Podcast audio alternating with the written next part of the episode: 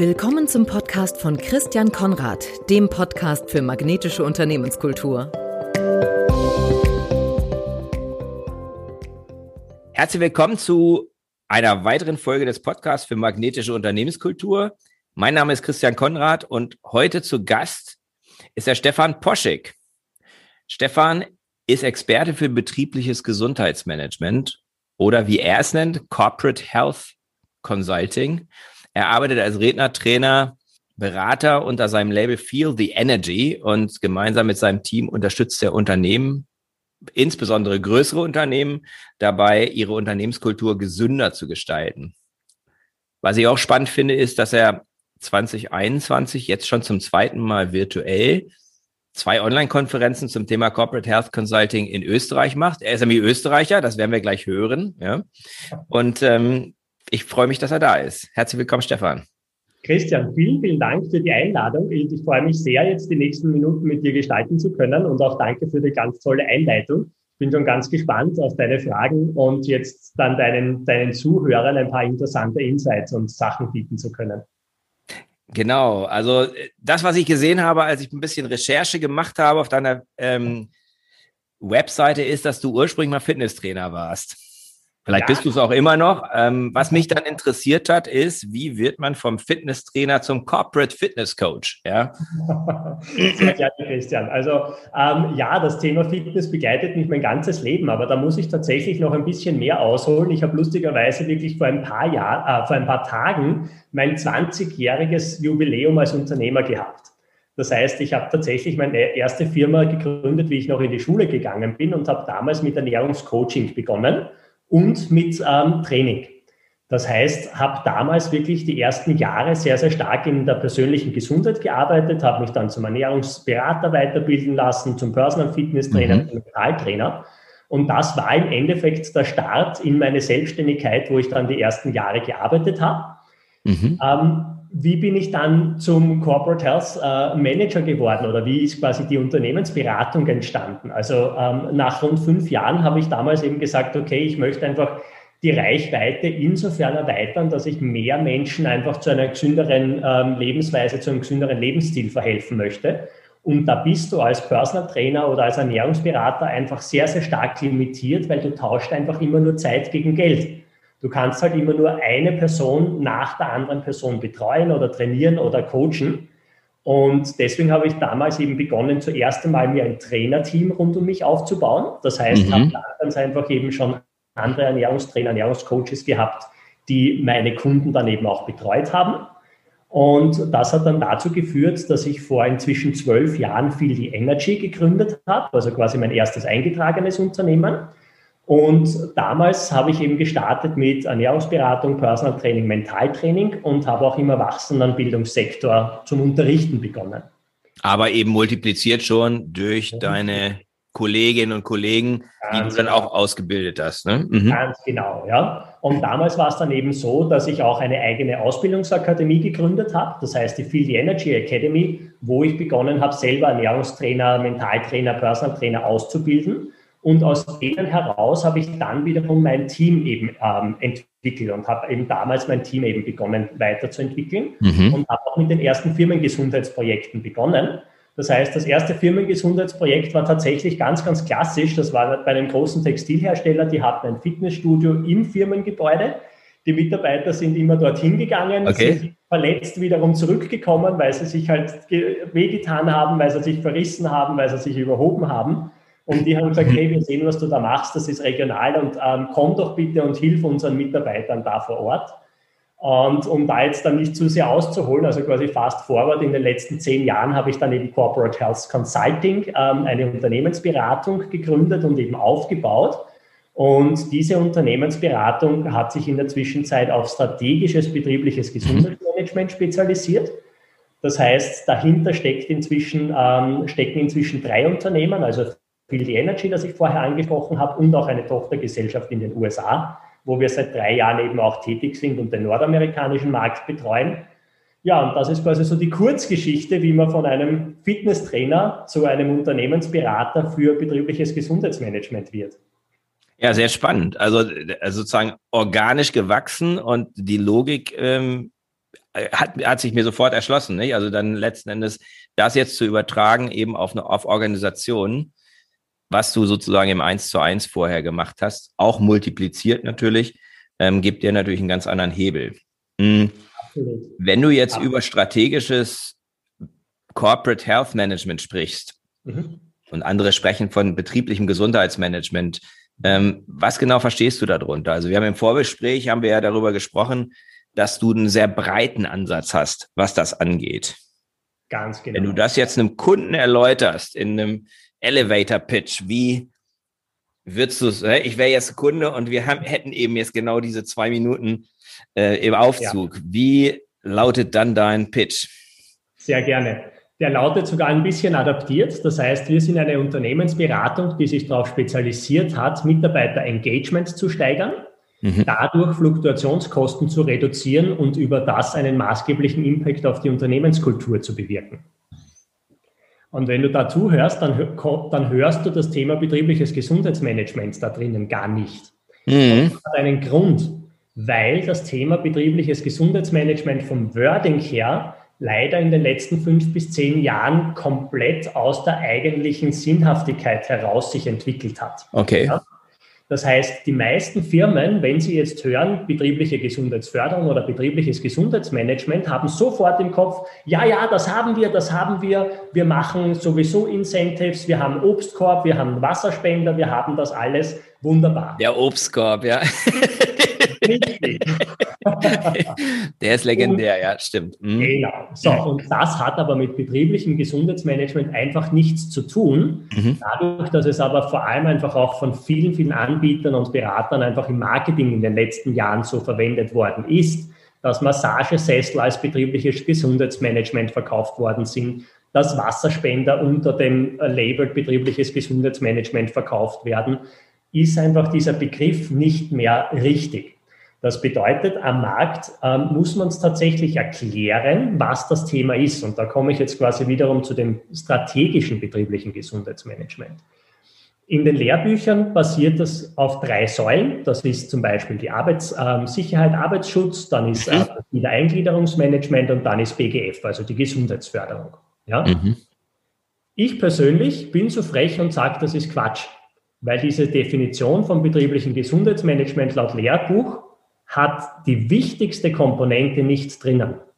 Und das sind die Führungskräfte. Mhm. wenn ich nicht die Führungskräfte und die Unternehmenskultur und die Führungskultur angehe, dann brauche ich mir über strategisches betriebliches Gesundheitsmanagement gar nichts Gedanken machen, weil dann wird es niemals funktionieren. Mhm. Und deswegen habe ich eben vor vielen Jahren schon begonnen, ein deutlich breiter aufgestelltes BGM-Haus ähm, zu kreieren oder Corporate Health House zu kreieren, wir haben hier fünf Säulen, auf denen das passiert und zwei Säulen sind explizit für das Thema Führungskräfte ähm, reserviert. Und das verstehe ich unter dem Thema betriebliches Gesundheitsmanagement, strategisches betriebliches Gesundheitsmanagement. Mhm. Ja. Also letzten Endes, was du eben sagst, wenn ich das jetzt mal in meine Sprache übersetze, ist, es geht nicht nur darum, dass die einzelnen Menschen physisch, physisch und mental gesund sind, sondern es geht auch darum, dass die Organisation in sich gesund ist. Völlig richtig, Christian. Genau, du hast das sehr, sehr gut zusammengefasst und, und ähm, beim Namen genannt, weil das Thema der einzelne Mensch ist gesund, das ist entweder Privatvergnügen, wo man sich sowieso jeder eigenverantwortlich um die Gesundheit kümmern sollte, oder das Thema betriebliche Gesundheitsförderung. Das heißt, da sprechen wir von Einzelmaßnahmen, da sprechen wir von Gesundheitstagen, da sprechen wir von Wiedereingliederungsmaßnahmen, da sprechen wir vielleicht von Altersteilzeitmodellen und sowas. Mhm. Ja? Aber wenn es wirklich um das Thema Management geht, steht ja schon im Namen. Management, da muss ganz einfach auf einer anderen Ebene was passieren. Mhm. Und wenn wir beispielsweise mit einem Unternehmen zusammenarbeiten, ist das ganz, ganz klassische, dass wir wirklich mit dem Top-Management auf C-Level-Management-Ebene beginnen, aus der Unternehmensstrategie abgeleitet eine betriebliche Gesundheitsmanagementstrategie abzuleiten. Mhm. Im nächsten Step gehen wir dann zu den Führungskräften auf die Prozessebene und implementieren diese Themen auf Prozessebene. Mhm. Und erst im dritten Schritt kommen wir auf die Maßnahmenebene, wo jetzt dann teilweise so auch klassische Gesundheitsförderungsmaßnahmen daher. Mhm. Mhm. Ja, macht, macht Sinn für mich. Ähm, wenn man das jetzt mal umdreht und sagt, was sind denn eigentlich die größten Themen oder die größten Schmerzpunkte, was, was, was das Thema Gesundheit auch im weitergefassten, ja. ähm, in dem von dir weitergefassten in der Begrifflichkeit bedeutet. Was ist aktuell das, mhm. was eigentlich die wichtigsten Themen sind für, ja. für Unternehmen? Ja. Also aktuell, und zwar aktuell ist ganz, ganz stark einfach durch die Corona-Krise und durch die Wirtschaftskrise ausgelöst, ist das Thema Unsicherheit in den mhm. Organisationen. Mhm. Ja? Das Thema Unsicherheit, das Thema mhm. Ängste, das Thema, ich weiß nicht, wie es weitergeht. Wir, ähm, mhm. also das Thema Unsicherheit steht quasi über all diesen Themen drüber. Und das ist jetzt egal, ob das ein Arbeiter ist, ein Angestellter, ein Dienstleistungs-, ein Produktionsunternehmen, eine Führungskraft. Mhm. Diese mhm. latente Unsicherheit und man weiß teilweise nicht, was nächste Woche passiert oder was man nächste Woche darf, ist ganz, ganz gravierend. Mhm. Und das, was auch vor diesem ganzen Corona-Thema schon war, ist das Thema Führungskräfte und das Thema Führungskultur. Mhm. Das heißt, egal in welcher Branche oder in welcher Unternehmensgröße wir Projekte gemacht haben, immer und ausnahmslos gab es ein Thema, wo was zu tun war oder wo Optimierungsbedarf da war, nämlich beim Thema Führungskultur und da insbesondere bei den Themen Anerkennung, Wertschätzung und Kommunikation. Mhm, mh. Und das können wir aus hunderten eigenen Projekten bestätigen. Da gibt es auch sehr, sehr viele Studien dazu, die das auch immer schon belegt haben. Die direkte Führungskraft, also mein direkter Chef, hat einen wesentlich größeren Einfluss auf meine Arbeitszufriedenheit, aber dadurch auch auf meine persönliche Gesundheit am Arbeitsplatz, wie alles andere. Mhm, mh. Schichtarbeit oder Nachtarbeit oder schwere körperliche Betätigung eben in der Arbeit, all das sind Themen, das hat natürlich Belastungen, aber der direkte Vorgesetzte hat einen wesentlich größeren Hebel im positiven wie im negativen Sinne. Und das ist ein Thema, was immer wiederum auftaucht. Und wenn ich jetzt diese beiden Komponenten hernehme, ich habe vielleicht jetzt schon eine nicht so gute Führungskultur oder nicht so gute Kommunikation gehabt, Jetzt kam diese massive Krise, mit der wir seit einem Jahr konfrontiert sind, diese zusätzliche Unsicherheit, dass manche Firmen nicht wissen, wie geht's weiter, viele sind in Kurzarbeit, die mhm. wirtschaftliche Situation ist unsicher geworden. Und da ist gerade ein, ein unglaublicher brodelnder Topf, ähm, der in den nächsten Monaten beginnen wird, sich zu entladen. Das finde ich sehr spannend, dass du das sagst, weil ich, ich, ich habe habe den Eindruck, dass das komplett unterschätzt wird. Jetzt auch, auch in der Wirtschaft und in der Politik das, was sozusagen sich aufstaut. Also wenn ich mit Kunden arbeite, dann sagen manche, ja, das klappt alles ganz gut mit dem, mit, mit, mit dem virtuellen Arbeiten. Wir erreichen unsere Ziele und so. Wenn man dann aber so ein bisschen hinter die Kulissen guckt, dann merkt man, dass halt, dass halt die Beziehungsebene erodiert. Ja? Und ähm, das passiert sozusagen ganz langsam, still und heimlich.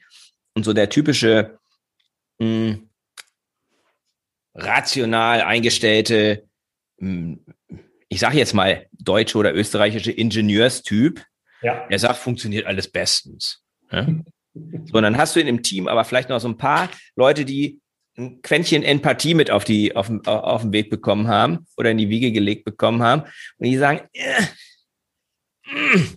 bin ich so ganz sicher, ob das alles so gut funktioniert. Ja, auf der Sachebene kommen wir gerade noch ganz gut klar. Mhm. Informationsaustausch, alles bestens. Aber wie gehen wir mit Konflikten um? Ja. Und ich kann es also mir einfach nicht vorstellen, wie die Leute, das ist, deswegen finde ich das sehr spannend, was du sagst, äh, wie, wie das, das in Organisationen, nur weil die Leute jetzt im Homeoffice sind, es keine Konflikte mehr gibt. Was aber passiert ist, die können also, weil wir können wunderbar jetzt hier über Zoom ein Podcast-Interview machen. Ich kann auch Trainings machen, ich kann Seminare machen, ich kann Webinare machen, ich kann sogar Teamentwicklungsworkshops machen, habe ich alles schon gemacht. Aber wenn es ans Eingemachte geht, also wenn es darum geht, tatsächlich ein Konfliktmanagement zu machen, da wird es wirklich schwierig, wenn man sich nicht Auge in Auge gegenüber sitzt. Und das kann man vielleicht noch mit professioneller Begleitung hinkriegen, aber das ist ja nicht die Regel. Die Regel ist ja, dass die Leute das irgendwie selber hinkriegen sollen. Man kann nicht immer irgendwie einen Coach oder einen Mediator holen, wenn es irgendwie Stress gibt. Ne? Also von daher kann das total nachvollziehen, was du sagst. Unsicherheit ähm, prallt auf, auf, eine, auf eine unzureichende Führungskultur und das ist ein, eine ja, eine, eine, eine, eine Gemengelage, die sich erst noch entladen wird. Mhm. Also das ist Kollateralschäden der Pandemie sozusagen.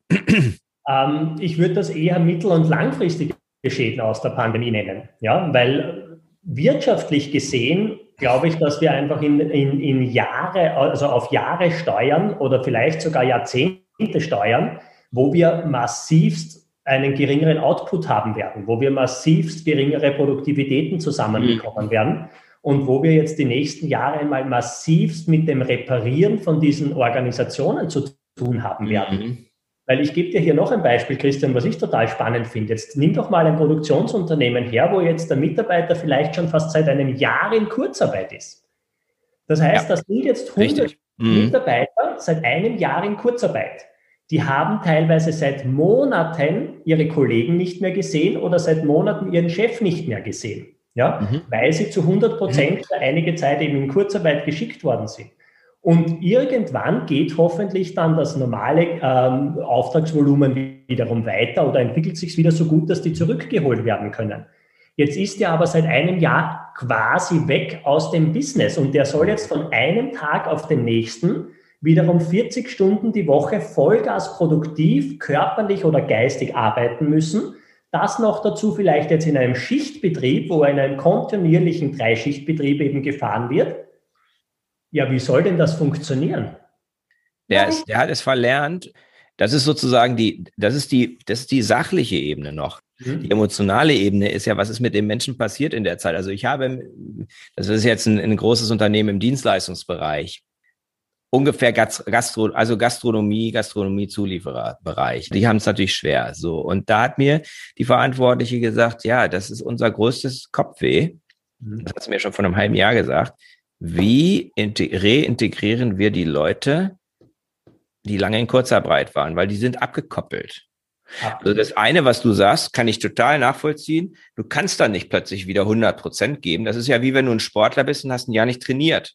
Dann fängst du ja auch wieder quasi bei Null an. Nein, nicht bei Null. Du fängst nicht bei Null an, aber nehmen wir, nehmen wir ist ein konkretes Beispiel. Kann sich jeder mit, mit einem Fußballspieler, der einen Kreuzbandriss hatte. Wie lange braucht er, bis der wieder 100 Prozent geht?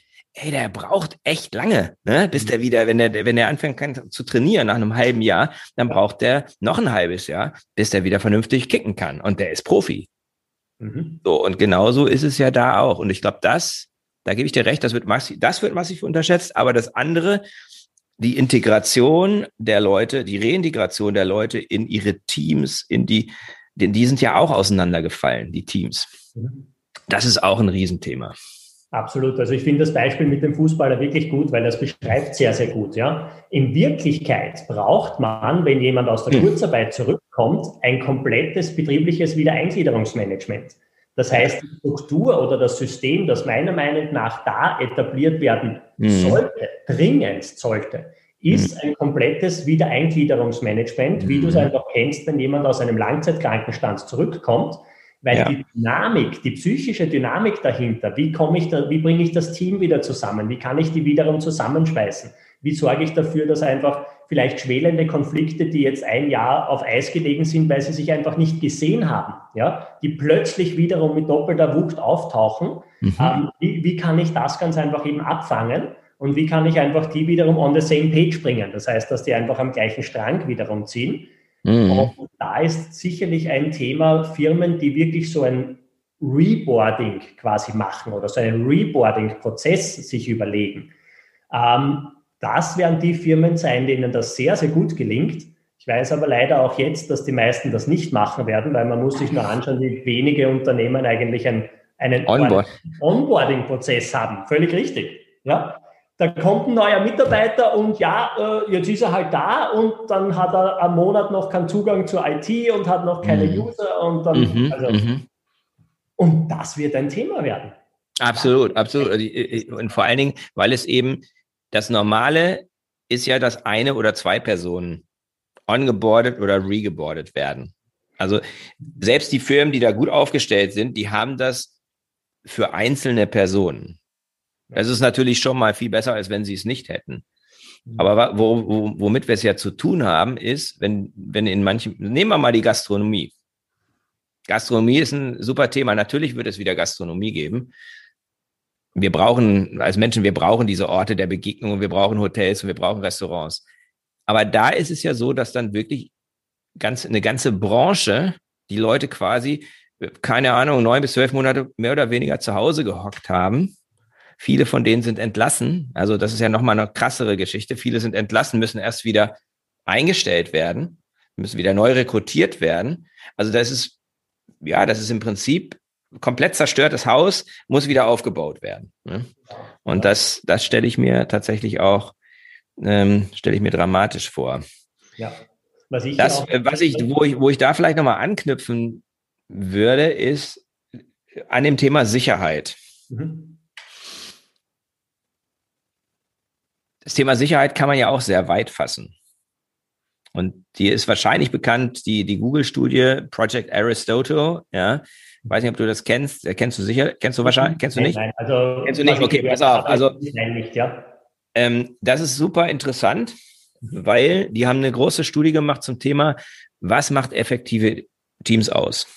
Ah, okay, ja, ja. Ja, und, ähm, meinst, und ja. das, das, das, die grundlegende so man, man könnte sagen, die notwendige Bedingung für effektive Teams, die sie identifiziert haben, ist das, was sie Psychological Safety nennen, ne? also psychologische Sicherheit. Ich finde das ganz interessant. Die haben darauf ein ganzes Programm aufgebaut. Ein ganzes Achtsamkeitsprogramm, das mit dem, das beliebteste Trainings- und Fortbildungs- und Entwicklungsprogramm in der, in, der, in der großen Firma Google. Ja. ähm, Seek inside your, uh, Search inside yourself heißt es. Und die haben einfach gesagt, wir müssen etwas tun, damit die Leute sich sicher fühlen. Und damit die Leute sich in dieser, sich bei sich selber sicher fühlen, in ihrem Team sicher fühlen, denn sonst können sie keine Leistung bringen. Und das ist eine ziemlich avancierte Form von Sicherheitsdenken. Also das hat sich in vielen, in, ich glaube in Europa noch nicht ganz so weit ähm, durchgesetzt. Aber ich habe schon mhm. Projekte gemacht, wo eben amerikanische Manager gesagt haben, ah, wir haben hier ein Psychological Safety Thema ja. und müssen an dem Thema Vertrauen arbeiten in unserem virtuellen Team. Das war tatsächlich kurz vor der Pandemie noch. War sehr mhm. interessant. Ähm, äh, virtuelles Team, europaweit 100 Leute. Der, der Chef in den USA und sagt, ah, wir müssen an dem Thema Psychological Safety arbeiten. Ja. Wenn man jetzt sozusagen dein Thema Sicherheit nimmt und das Thema Sicherheit im engeren Sinne ist ja auch super wichtig. Mhm. Also, dass die Leute physisch sicher sind, Mhm. dass sie geschützt sind. Im Augenblick geht es ja um Schutz vor Viren und ähnlichen Dingen, aber mhm. dass sie sicher sind im Sinne von, ja, dass ihnen nichts zustoßen kann in einem Produktionsbetrieb. Ja.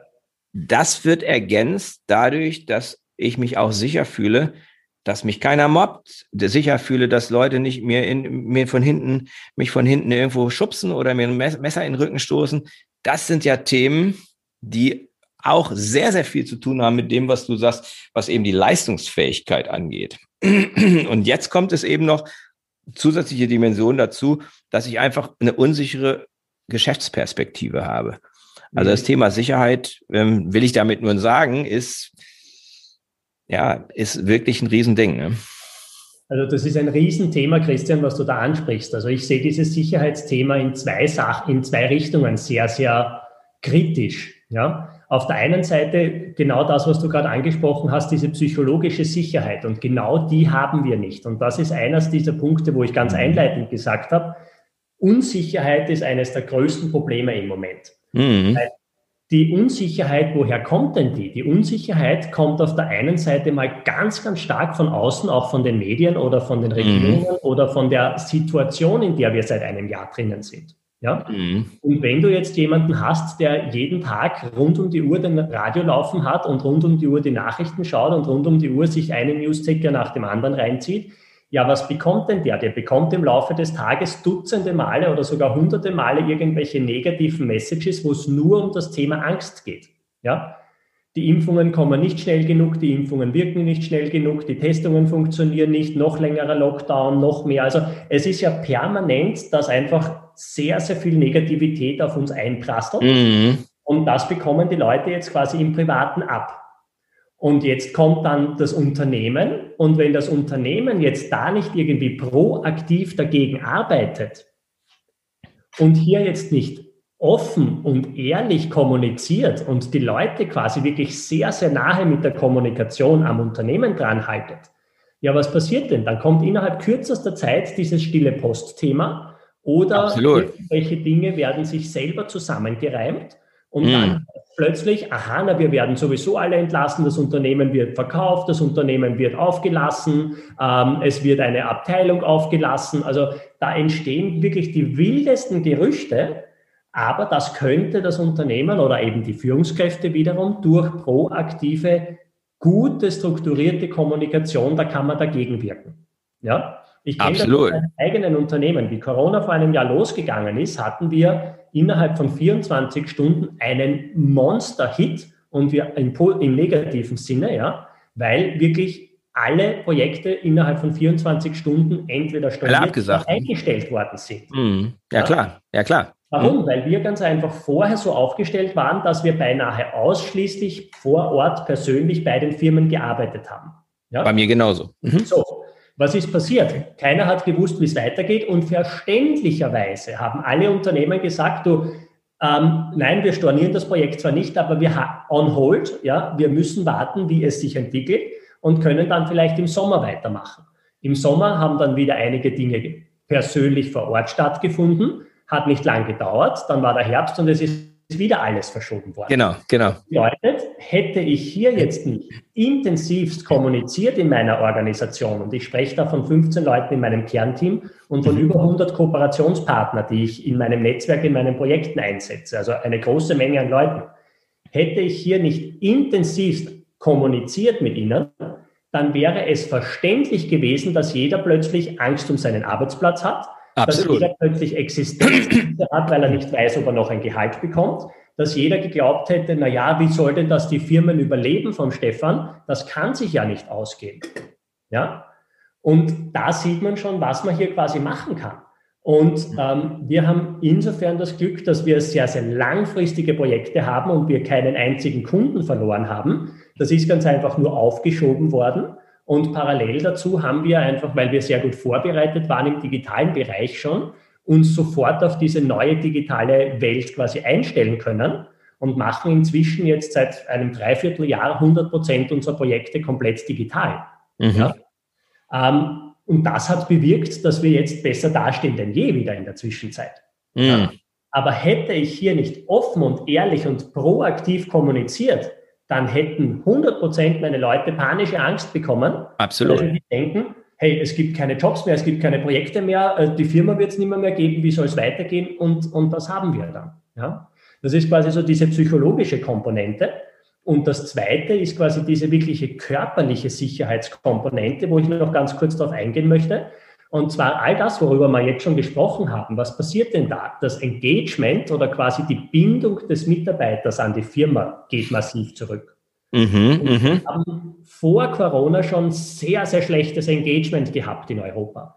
Wenn ja. wir Österreich hernehmen, 18 Prozent der Mitarbeiter ähm, sind komplett distanziert von ihrem Arbeitgeber. Mhm. Und in Deutschland sind es ein bisschen besser, nur 16 Prozent. Ja, das ist mhm. eine Gallup-Studie, die jedes Jahr rauskommt zum Thema Mitarbeiterengagement. Ja.